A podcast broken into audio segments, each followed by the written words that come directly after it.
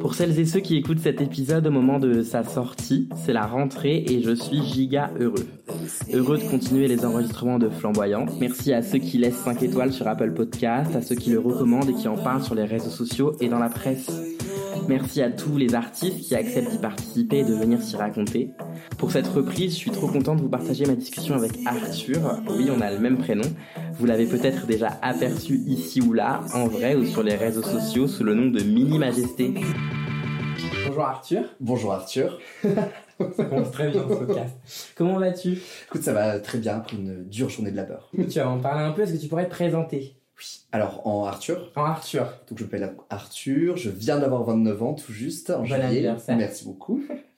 Euh, dans la vie de tous les jours en civil, je suis ingénieur en colorimétrie dans une boîte qui aime pas trop que je prononce son nom, donc on va Ok. la taire. Très bien. Mais je fais un métier de cadre supérieur, quoi. Le truc que, que tu fais quand tu sors de 5 ans d'école d'ingénieur. Ok. Alors moi je suis pas du tout ingénieur, D'accord. sans dans ma question. Qu'est-ce qu'être ingénieur en, colorimétrie? Euh, je m'occupe en fait de gérer la couleur sur deux grosses machines à étiquettes. Tu vois, genre c'est des imprimantes. Ouais. Tu vois, par exemple, le, le Coca-Cola. Ils veulent avoir le rouge Coca-Cola, quoi. Ok, en fait Donc, vous travaillez sur des marques. Ouais, c'est ça. On va, on, va, on va travailler pour des gens qui travaillent pour des marques qui ont besoin d'avoir les bonnes couleurs. D'accord. Donc quand j'imprime un document et que je suis dégoûté parce que le rouge sur l'écran n'est pas le même sur le papier, il faut que ça pèse. Alors, oui, exactement, mais c'est normal que le rouge sur ton écran ne soit pas le même que le rouge sur ton papier. Très bien. T'es à Paris depuis longtemps? Ça fait six ans. Ok, et t'es né où? Je suis né à Toulouse, dans le sud de la France.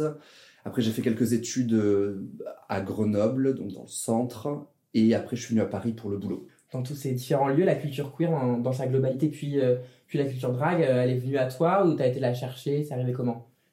Je sais plus si elle est plutôt venue à moi, je dirais, mais il y a assez récemment, c'est quand j'étais à Paris. C'est-à-dire que quand j'étais à Toulouse ou à Grenoble, donc euh, là où j'ai fait mes études, je traînais pas du tout dans le milieu queer, Ouais. encore moins dans le milieu drague, et je traînais plutôt dans le milieu gay. Standard. Tu vois, je me suis assumé en tant que mec cis homo quand j'avais 13-14 ans. Ouais. J'ai commencé à fréquenter des bars homo, des gens gays. Relativement jeune du coup. Voilà, plutôt relativement jeune. J'étais dans un lycée qui, à Toulouse qui était très ouvert, donc c'était Ouais. cool. Je pouvais m'exprimer un petit peu comme euh, un, un petit, un petit peu comme je voulais, mais je connaissais pas du tout le milieu queer. Tu vois, je restais vraiment dans le milieu gay et très euh, baba cool à l'époque. Genre, je portais des atébas, je faisais des bolasses. euh, des trucs comme ça. Après, je suis allé en, en école d'ingénieur, où là, du coup, j'étais dans, dans un milieu totalement hétéronormé, et où j'avais très peu de connaissances euh, homo, et qui était donc vraiment dans le côté euh, homo, euh, yag, qu'on connaît Ouais. de nos jours, très folophobe, euh, Hmm. très euh, masque for masque, tout ça. Et c'est qu'en arrivant à Paris, au bout de deux ans à Paris, que j'ai commencé à découvrir qu'il existait autre chose via des soirées. Genre, ah tiens, une soirée gay. C'est comme, ah, ah, la House of Moda, ah cool, ok, qu'est-ce que c'est? Et euh, ou des, des spectacles de, de drag queen euh, tels que Les Paillettes, à l'époque, la troupe des paillettes. Mais donc c'est arrivé quand même assez tardivement dans mon parcours. Et euh, du coup, c'est intéressant parce que tu as parlé du coup de tes études d'ingénieur. J'imagine que ta perception sur le monde professionnel et des études avec euh, un tel poste ou dans, dans ce secteur euh, doit être intéressante en tant que personne queer. Ça a toujours été simple ou c'est compliqué? Je pense que c'est voué à être compliqué tant que le milieu entier et les études et tout ça, ça ne change pas. Quand tu vas en école d'ingénieur, c'est quand même que tu as eu des bonnes notes, que tu as été fort à l'école. Mhm.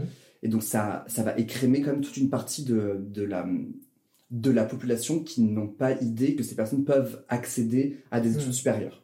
Moi, je suis blanc, je viens d'un milieu euh, entièrement blanc, où même si mes parents étaient totalement ouvriers et chômeurs, tu vois, genre, euh, j'étais bon à l'école dès que j'étais gamin, moi je voulais pas faire une école d'ingénieur, mais on m'a dit, si tu feras ingénieur, tu vois, genre, il faut que vous soyez l'élite, tu vas faire S parce qu'il faut que vous soyez, vous Mm. soyez l'élite, il faut gna gna gna gna. Donc quand tu veux faire partie de l'élite, donc de la norme, bah, tu vas faire partie de la norme blanche hétéro. Ouais. Tu vois, il y avait, dans toutes mes études, il y avait, mais je suis en train de me demander s'il y avait même, s'il y avait peut-être deux, trois personnes racisées dans nos, dans, nos promos, quoi.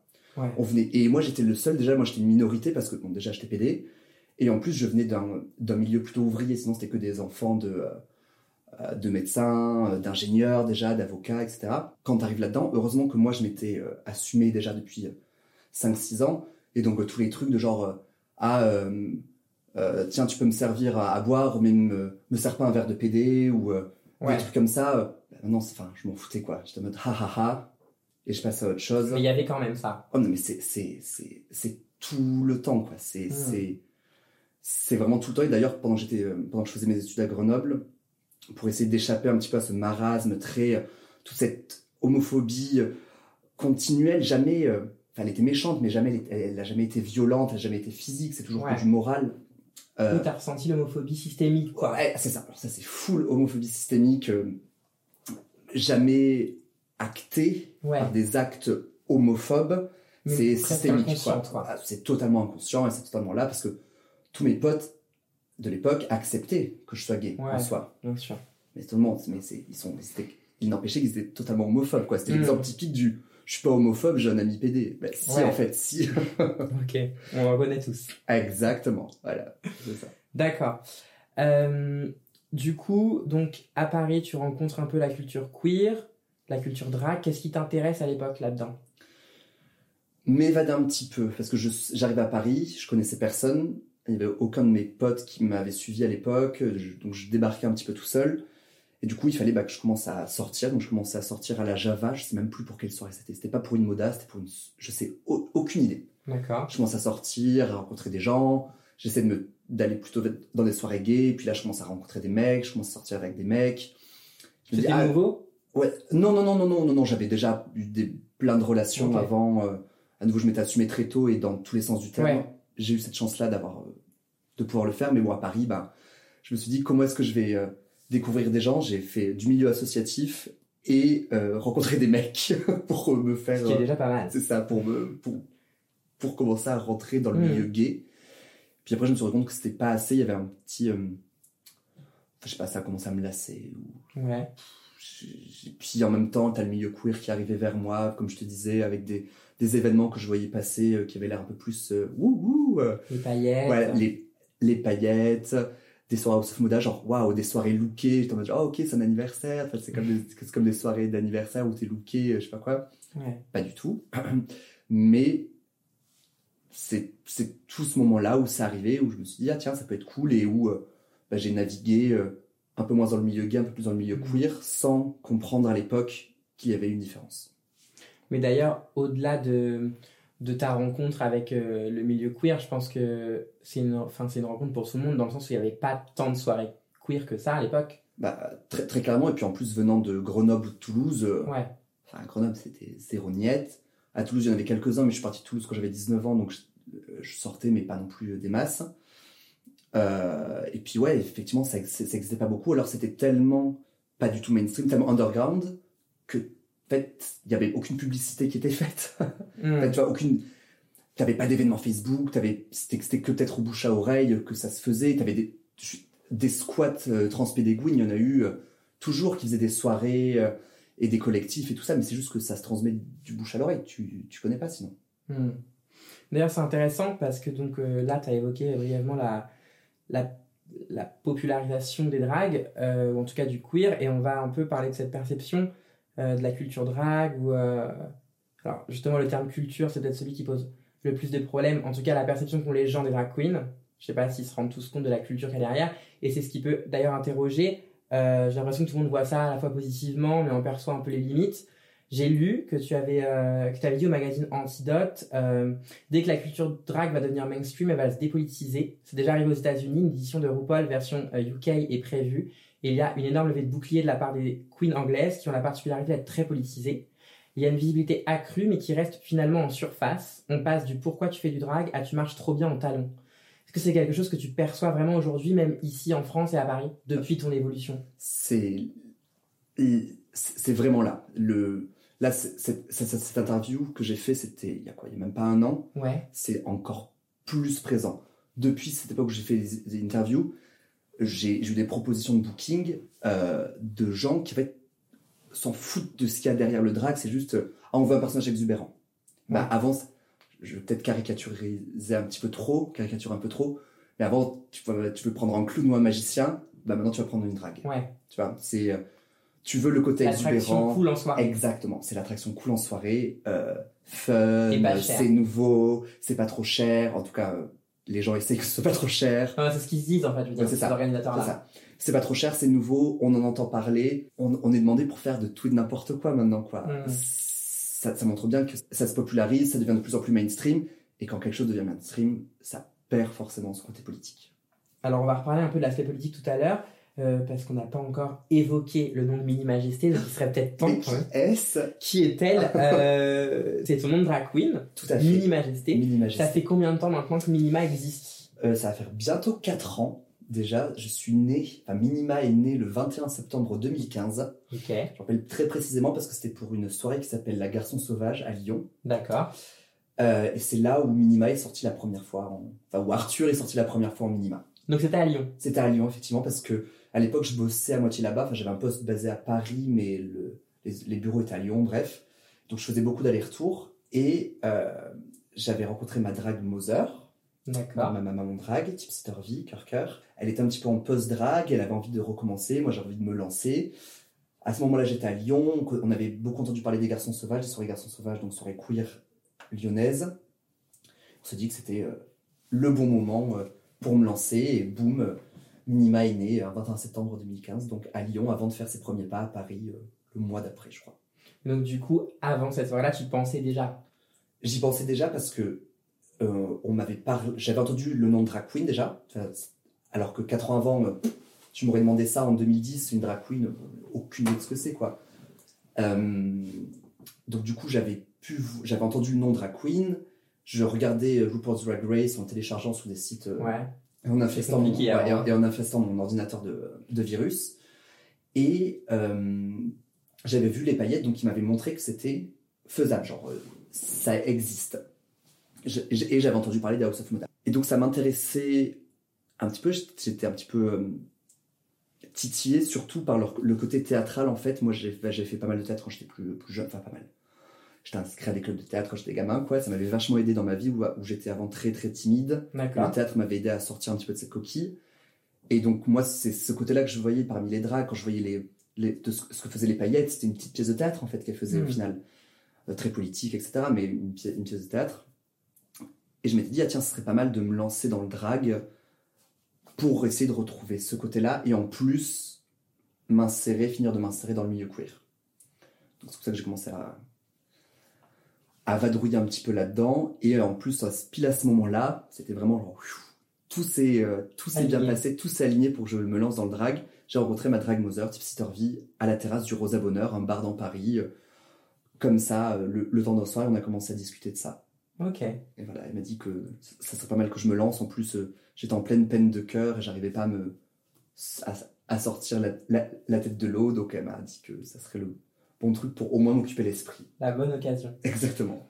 Je demande toujours à mes invités ce que le drag leur a apporté. Euh, tu parles de confiance en, en soi notamment. J'imagine que toi, tu as évolué aussi grâce à ce personnage de Mini Majesté.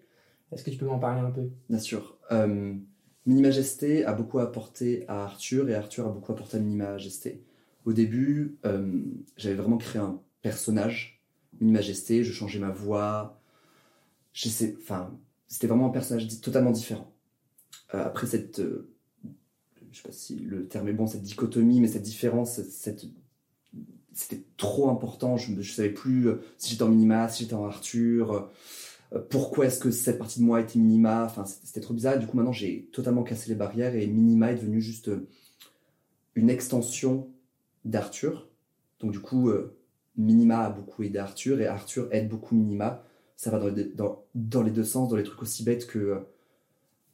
Euh, là, je me balade toujours avec un éventail parce que j'ai chaud. C'est plutôt un attribut féminin. Avant minima, je pense que je me serais pas baladé en éventail dans le métro. C'est- tout bête, hein. Ouais. Mais c'est des. Tu vois, euh, casser un petit peu les barrières petit à petit, poum poum. Ouais. Normalement, euh, 9 mois sur 12, j'ai les cheveux roses, fluo. Les 3 autres mois, c'est parce qu'il faut que je les laisse reposer parce qu'ils sont, ils sont dead. Donc 9 mois sur 12, j'ai les cheveux roses.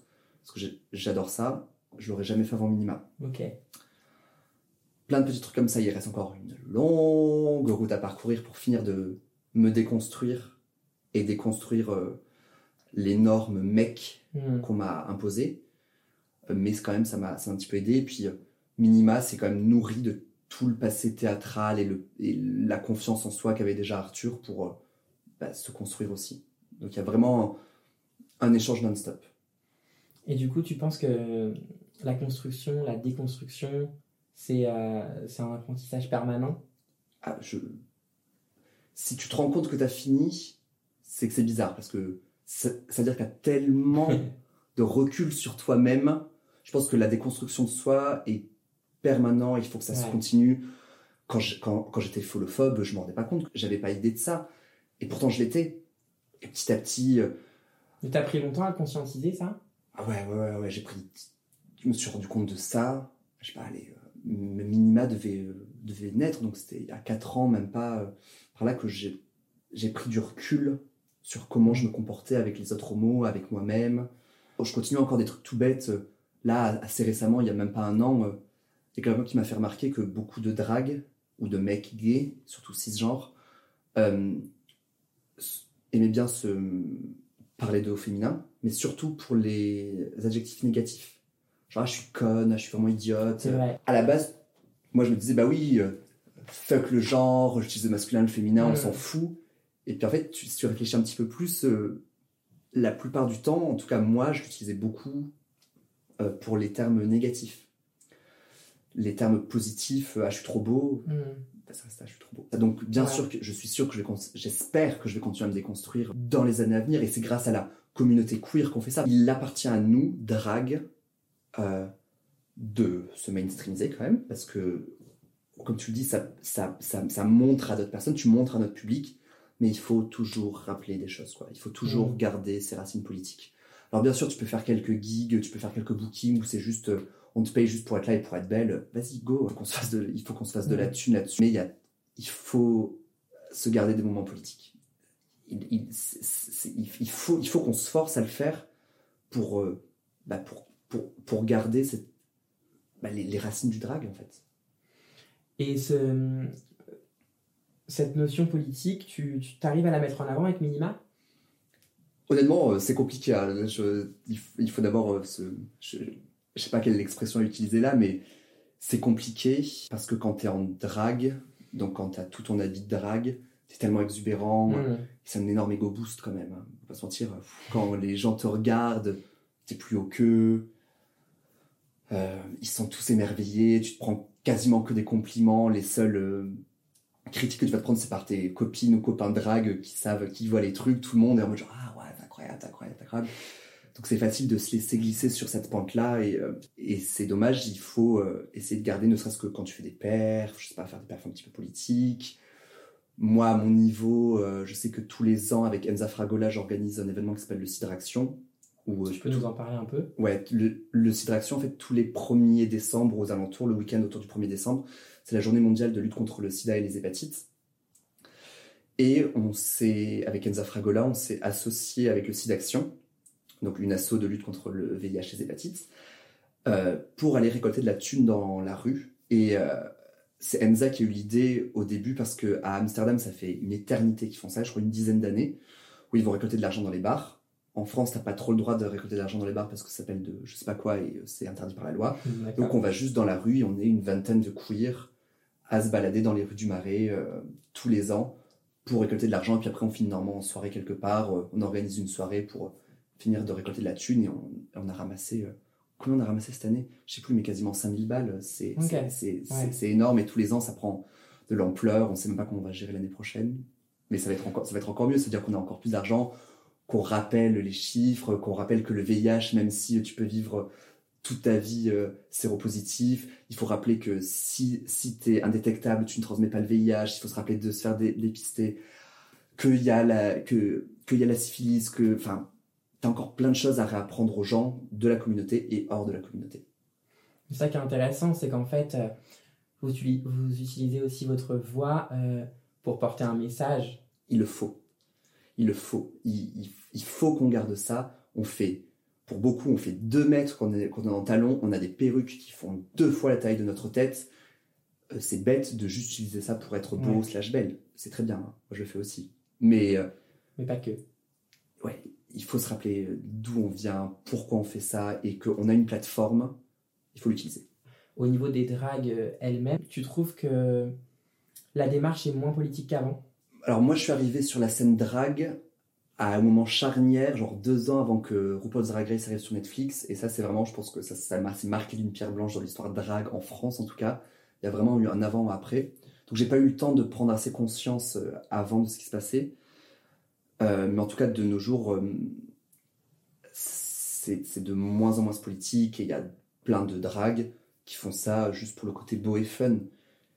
Et bon, tant mieux, mais moi, ça me fait un petit pincement au cœur. euh, Mm. c'est- un petit peu dommage. Oui, euh, t'es splendide, cette robe est splendide et t'es ultra fishy, tu ressembles à euh, une, tu ressembles vraiment à une femme. Qu'est-ce que ça veut dire? Et, et tant mieux pour toi, mais appelle-toi drag si tu veux. Moi, ça me fait un petit pincement au cœur. Moi, Ouais. ça, me fait un petit pincement au cœur si Hmm. tu fais pas un petit peu de militantisme, un petit peu de combat, parce que de base, normalement, casser les codes de genre, c'est déjà faire un combat, donc euh, continue là-dedans. Ouais. Enfin, juste fais pas ça pour euh, te faire remarquer, être beau, être belle. Même si tu t'as toujours un ou deux épisodes en RuPaul's Drag Race où ils essaient de repolitiser un petit peu, un petit peu ça, genre, je crois, si je me souviens bien, c'est la dernière saison où ils ont fait euh, un musical euh, sur Trump, il y a deux saisons, enfin bref, euh, des trucs sur le réchauffement climatique, euh, les 50 ans de Stonewall, je sais plus s'ils ont fait ça. Enfin bref, ils essaient de repolitiser un petit peu. T'as quand même 80% du temps, toutes les queens qui sont là, déjà, c'est des mecs cisgenres, et ils sont ultra polished, et euh, il faut qu'ils soient super beaux, super belles, Hmm. et euh, ils vont se faire shader sur leur maquillage, sur leur perruque, du coup, quoi que ce soit. Et puis, au final, tu les vois performer, tu les vois faire des lip sync que s'ils ont perdu, en fait. c'est très Ouais. bizarre. Oui, c'est vrai. Donc, tu vois beaucoup, tu vois, t'as un flow continu de ça, donc forcément, quand on te nourrit que de choses comme ça, bah, tu vas tendance à aller euh, dans le sens du, euh, du courant. Et tu penses que RuPaul Drag Race, en fait, ça, a un aspect positif ou plutôt négatif maintenant sur le drag? C'est vraiment les deux. Je me suis, déjà vachement posé la question sur euh, est-ce que ça fait du bien à la communauté de drag que euh, RuPaul's Drag Race arrive sur Netflix ou soit plus populaire? Oui, ça fait du bien parce que ça permet à des gens maintenant vraiment d'en vivre, euh, parce que ça apporte plus de booking. Enfin, genre, moi, j'ai l'année dernière, j'ai animé euh, une convention, deux conventions de tatouage. Enfin, en, en drag. C'est- absolument génial. J'étais ravi de le faire. Je le referai avec plaisir. J'adore présenter des trucs. T'aurais pas pensé ça début bien quoi. sûr que non, jamais de la vie. Donc euh, c'est une bonne chose. Ça ramène des bookings euh, à des gens. Ça fait bouger les choses. Et mine de rien, euh, ben euh, quand moi je suis sur scène devant euh, des milliers de personnes et que je présente des tatouages, je vais peut-être faire réfléchir une ou deux personnes. Donc euh, ça sera déjà bien. Mais en contrepartie, ben, des fois on me demande d'être là juste pour euh, annoncer les plats euh, pendant une soirée. Enfin, c'est vraiment, vraiment très bizarre et du coup t'enlèves tout le côté politique. Il y a... Hmm. T'as vraiment ce genre de proposition? Oui, oui, que tu dois du coup refuser euh, Oui, oui, que tu dis sans trop de. non, ça va, merci. Ou alors, des fois, t'as as, des interviews. Vraiment, j'ai- refusé des interviews pour des, pour des journaux de droite. Je te demande, mais vous avez rien compris au truc, quoi. C'est Ouais. pas, c'est pas possible. Ou alors, une école de commerce qui, pour moi, est genre le, le summum du anti, enfin, pas anti-queer, mais genre, c'est à l'opposé du queer, avec les écoles d'ingé aussi. On était vraiment à l'opposé du queer. Euh, qui m'a envoyé un sondage, c'est la junior entreprise, donc c'est des gens, euh, c'est des gens en, en école de commerce qui font style, qui montent des entreprises pour aider d'autres entreprises, Ouais. qui m'ont envoyé un questionnaire sur, euh, pour aider un client qui veut se lancer dans une, une société qui fabrique des perruques. D'accord. Et leur questionnaire, mais c'était terrible. Ils disaient genre, pour quelle, euh, pour quelle occasion portez-vous des perruques Pour la Gay Pride? Putain, mais on est en 2019, on dit plus Gay Pride, c'est Ouais. plus possible quoi. On- Enfin, l'invisibilisation, c'est un vrai sujet. Pourquoi est-ce qu'il y a encore ça? Pour, pour des défilés de voguing, je me dis, mais défilés de voguing, mais qu'est-ce que c'est? Juste en mode, mais je sais qu'ils parlent de la scène ballroom, mais c'est pas les bons termes. Ouais. Vous vous définissez comme euh, gay, bi, trans, drag queen. Mais Alors, comment est-ce que je fais pour cocher plusieurs cases Et je- Réponse à choix multiple quoi. Ah ouais, et puis tu pouvais pas évidemment. Donc je leur ai, en- je leur ai envoyé un message genre, euh, enfin, étudie un peu plus le sujet quoi. C'est intéressant le questionnement sur, euh, sur les termes notamment, parce que c'est un, un vrai débat. Certains trouvent qu'on s'y qu'on s'y attache trop, et certains pensent à l'inverse qu'il faut d'abord euh, savoir de quoi on parle précisément pour ensuite pouvoir élever le débat. T'en penses quoi de tout ça? C'est très intéressant et euh, je pense qu'on vit dans une société très clivée où il faut avoir un, euh, un avis sur tout et il faut qu'il soit tranché. Et ça se voit encore plus parce que la plus grande plateforme de drame et de conflit, c'est Twitter. Twitter, bon maintenant on passe à 280 caractères, mais avant on était à 140 caractères. C'est-à-dire que tu as 140 caractères, c'est moins qu'un texto de l'époque pour écrire ce que tu veux, pour écrire ce que tu veux dire. Donc il faut que tu sois clivé et que tu utilises les bons mots. Donc les mots ont vraiment un sens. Je serais plutôt tendance à dire que on s'en fout des mots. Dans, dans, dans mon monde idéal, on n'a plus à se définir, à se mettre dans des cases. Mm. Euh, dans, la, dans la réalité, dans la société dans laquelle on vit, on a besoin d'utiliser les bons mots parce que les mots ont du sens et ont du poids. Ce que j'aime beaucoup, moi, dans ton personnage, je peux parler de personnage, hein, tu m'arrêtes. Si. J'utilise le mot personnage si on est dans les mots, mais c'est pas grave, non. Ce que, ce que j'aime, c'est que, c'est que euh, je le trouve assez juste, ce personnage. Je trouve, je trouve Minima assez juste, c'est-à-dire que ton projet, ton arme semble engagé. Il me semble assez ancré dans les, dans les réalités politiques et sociétales. Mais en même temps, tu as un truc hyper euh, positif dans ton drag. C'est-à-dire que tu as une présence, tu, tu, joues sur le côté joyeux, presque ludique. Est-ce que tu tu t'en rends compte? Est-ce que c'est voulu? Tu cherches à faire ça? Déjà, merci. Parce que je trouve que tu as assez bien défini minima. Et à la base, c'est pas vraiment choisi, voulu euh, d'apporter du bonheur, mais c'est juste que être en minima m'apporte, moi, hmm. Arthur, du bonheur. Donc c'est juste que je le retranscris. C'est vraiment tout bête, mais moi, je, tous les dimanches, j'anime un bingo drag. On va y venir. Genre, c'est littéralement passer trois heures à annoncer des numéros. Et j'adore faire ça, quoi. Et, et, et j'adore juste dire le 23 et trouver un truc à dire. Et puis, euh, tous les X numéros, euh, faire repasser un petit message de prévention. Mais, mais dans la bonne humeur, quoi. Enfin, on est là pour être fun quand même, quoi. Après, mm. pendant les performances, pendant des performances, tu peux apporter un message beaucoup plus lourd, beaucoup plus dense, beaucoup plus noir. Mais moi, je vois le, enfin, pour moi, le drag, il faut pour mon drag, en tout cas, minima, euh, se doit d'être euh, joyeuse. Parce mm. qu'il y a assez de choses euh, horribles qui nous arrivent à la communauté LGBTQ, qui arrivent dans le monde en général, pour qu'on soit trop dark. Moi, c'est pas, pas mon côté. Je, suis, je verrai toujours le verre à moitié plein. Sauf pour le destin de la Terre, où, où, ça sera catastrophique d'ici 100 ans. Mais bon, tant qu'à faire, autant en profiter. c'est certain. du coup, on va parler du bingo drag. Est-ce que tu peux me parler un peu de cette soirée?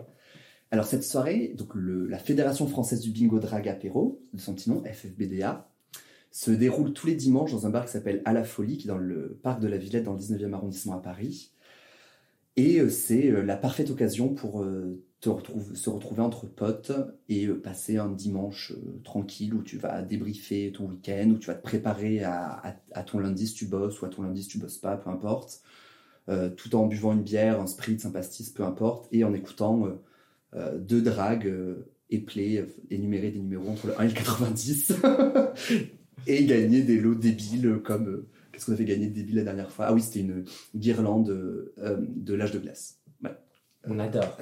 Pourquoi pas? Pourquoi pas, c'est ça, exactement. Alors, cette, cette, soirée, en fait, elle existait avant moi. Ouais. Les bingo drag de base, de toute façon, c'est quelque chose de standard dans la communauté drag, de la même façon que les brunchs, les lip sync et bon, les, les animations en soirée. Le bingo drag, c'est euh, assez standard, mais plutôt aux États-Unis. Et ça existait déjà avec un, avec un autre collectif qui le faisait déjà à la folie. D'accord. Il y a 4-5 euh, ans. Euh, ça s'est arrêté, à la folie a arrêté de travailler avec ce collectif, mais il y a une, il y a une personne de la, de la folie, Audrey Simpé, qui trouvait ça vraiment cool. Et moi, j'avais remplacé des gens déjà pour le faire une fois. Elle avait bien aimé ce que j'avais fait, moi j'avais adoré le faire. Et ça va faire deux ans, maintenant, ouais, bien deux ans, qu'on le fait de manière assez euh, répétée et ça fait je sais plus combien de temps. J'ai essayé de, trouver, mais je sais plus. Mais au moins un an qu'on le fait tous les dimanches. C'est toujours, euh, toujours un plaisir? On va être honnête, non. Euh, des fois, quand je suis sorti la veille, j'ai plus 21 ans et donc c'est dur, c'est se maquiller. Des fois, j'ai juste pas envie, quoi. mais bon, même si j'ai juste pas envie, quand je serre mon corset, que je mets mes talons, j'arrive toujours quand même à trouver de l'énergie parce que les gens sont là pour toi. Donc, hmm. j'essaie de me dire que c'est quand même mon deuxième travail et que bah, il faut que tu fasses ton, ton, boulot. Donc, des fois, euh, je ne dirais pas que je fake un petit peu. Si, si, si, des fois, je fake un petit peu la bonne humeur que j'ai, euh, même si 80% du temps, 90% du temps, elle est totalement réelle et je suis vraiment ravi d'être là forcément sur 52 dimanches euh, dans le dans, dans l'année, mm. il va y en avoir 5 ou 6 où euh, je suis pas trop dans le mood quoi. Ouais. Mais bon, ça, ça, ça me paraît logique. Tous ceux qui passent à Paris le, les dimanches, je conseille d'aller euh, d'aller au bingo drag. C'est Oui, gratuit c'est gratuit. et c'est ouvert à toutes les personnes qui arrivent à ouvrir une porte. Donc ça devrait aller. euh, C'est ça. Et de toute façon, si vous n'arrivez pas à ouvrir une porte, Quelqu'un a- pour vous. Exactement. Il y a toujours quelqu'un pour le faire pour vous.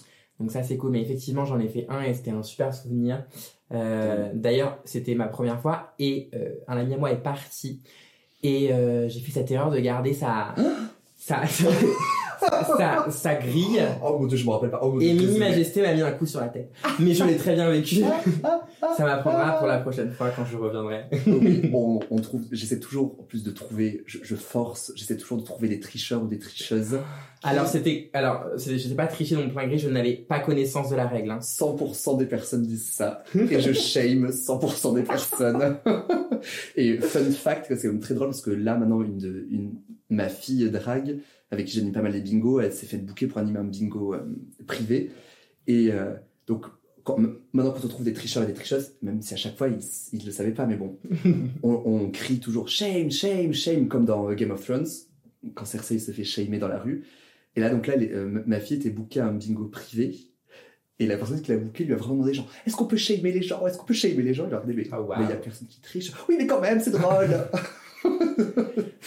Du coup, tous les dimanches euh, à la folie, et avec toi, il y a une drag queen euh, différente chaque, chaque C'est ça. dimanche. C'est toi qui l'ai choisi c'est moi qui l'ai choisi. Alors, euh, je l'ai choisi comment? En fait, c'est parce que j'aime bien bosser avec elle. De temps en temps, euh, je, je renouvelle un petit peu, mais j'ai un, euh, dire un pot dans lequel je, pio- pas, pas que je pioche, les pauvres, je les adore. Mais euh, en fait, vu qu'on passe trois heures à juste énumérer des numéros ensemble, et donc à discuter ensemble et à être en relation ensemble, il faut que ce soit des gens avec qui euh, je m'entende bien, que, que je connaisse, que je comprenne, qu'ils me comprennent. Parce que des fois, il, vi- il va manquer un truc et euh, je suis en train de parler, il faut qu'avec des gestes euh, ou mes yeux, l'autre personne comprenne que merde, il manque des trucs là à cette table. C'est un réel duo. C'est vraiment un réel duo. Il faut se renvoyer la balle aussi. Exactement. Il faut, il, faut, il faut arriver à se renvoyer la balle, il faut arriver à, à, à chambrer l'autre, à se laisser chambrer. Et donc maintenant, j'ai vraiment un, un noyau dur de personnes avec qui je sais. En fait, je sais faire des bingos avec, euh, avec ces Mhm. personnes, quoi. Et de temps en temps, je rajoute des nouvelles personnes. Par exemple, euh, j'ai invité Étoile de Merde il y a pas très longtemps. Je vais le réinviter là parce que c'est très bien passé. Et de temps en temps, voilà, je, je, je propose à des nouvelles personnes euh, de, de venir le faire. Et d'ailleurs, si des drag queens, des drag queers, des drag kings, des drags, peu importe, ont envie de tester et m'écoutent, là, n'hésitez pas à venir me, me le dire directement. C'est rarement moi qui viendrai vous chercher parce que si c'est pas vous qui manifestez l'envie, euh, c'est déjà pas bon. Osez aller voir Minima. C'est ça. C'est le message. Euh, et du coup, c'est intéressant. Du coup, est-ce que tu sais que par exemple, il y a des, des amis à toi qui sont drag et euh, avec qui tu sais que par exemple, un bingo ça marcherait pas avec toi parce que parce que c'est compliqué Parce que vous n'avez pas la même approche, le même. Non, type de toutes drague? les personnes avec qui je suis proche en drague, je les ai invitées au moins une fois. En fait, on se connaît en drague, on s'entend bien en drague et le bingo, c'est pas une performance, enfin, c'est une performance, mais euh, c'est nous. C'est nos, c'est- notre amitié qui est dedans, qui, qui- qui est vraie, et donc il n'y a rien à faker, il y a juste à profiter de, de, de la relation qu'on a en dehors de- du bingo. Donc euh, tous mes potes sont déjà passés euh, par, par la case bingo. Les dragues, euh, cet univers, les drag queens, etc. C'est une... tu, vois ça comme une- un esprit de famille? Alors, il y a, oui, il y a un esprit de famille, de soutien dans la communauté drague qui est moins important qu'avant car il est moins vital. Avant, Ouais. euh, dans les house des années 70-80, dans les milieux euh, afro-américains, euh, donc des États-Unis, et gays, il y avait vraiment ce, ce, ce besoin de, de soutien parce que littéralement les gens étaient à la rue de nos jours, la majorité, la, la majorité des dragues que je connaisse ont une situation plus ou moins stable. Avec, euh, t'as tout un éventail de stabilité, mais bon, tout le monde est à peu près stable et a moins ce besoin de, de ce cadre-là, de cette maison-là. Donc, euh, il y a toujours ce- ce- ce- cet esprit de communauté moins vital. Il est quand même là parce que on est quand même plus discriminé que d'autres. Mais bon, il y a euh, comme dans toute communauté, des fights, des entraides. Au sein de cette communauté, je pense, j'espère que je ne suis pas trop utopique en disant ça, que si jamais on se fait attaquer de l'extérieur, toutes les barrières de, de, de, de fight, de drama, de thé qu'il y a pu avoir entre nous euh, vont s'effacer parce qu'au final, il faut qu'on soit une seule unité, quoi. Hmm. Il faut qu'on soit vraiment là pour soutenir les unes les autres envers le monde extérieur. Qu'on se batte, batte, qu'on se fight les unes, les uns, les unes les autres euh, entre nous. euh, C'est normal, c'est comme ça que, enfin, c'est comme ça que le monde marche. Hmm. Puis en plus, euh, on, on est drague, donc on a forcément quasiment tous, toutes et tous un ego un peu plus surdimensionné parce qu'on est surdimensionné. Donc forcément, on va plus, peut-être plus se fighter que la, que la moyenne, mais j'espère que cet esprit de communauté est vraiment là si jamais on se fait vraiment attaquer de l'extérieur. Et je pense qu'il l'a parce que à chaque fois qu'il y a une copine ou un copain drague qui sort une interview qui va être dans un média mainstream, je pense des fois où Shenara Tanjabi, Shetan avait sorti un, euh, une vidéo pour, merde, je sais plus quoi, où elle, elle expliquait le drag, blablabla. Elle s'était pris mais, des commentaires catastrophiques, mais forcément, enfin des trolls sur euh, Facebook.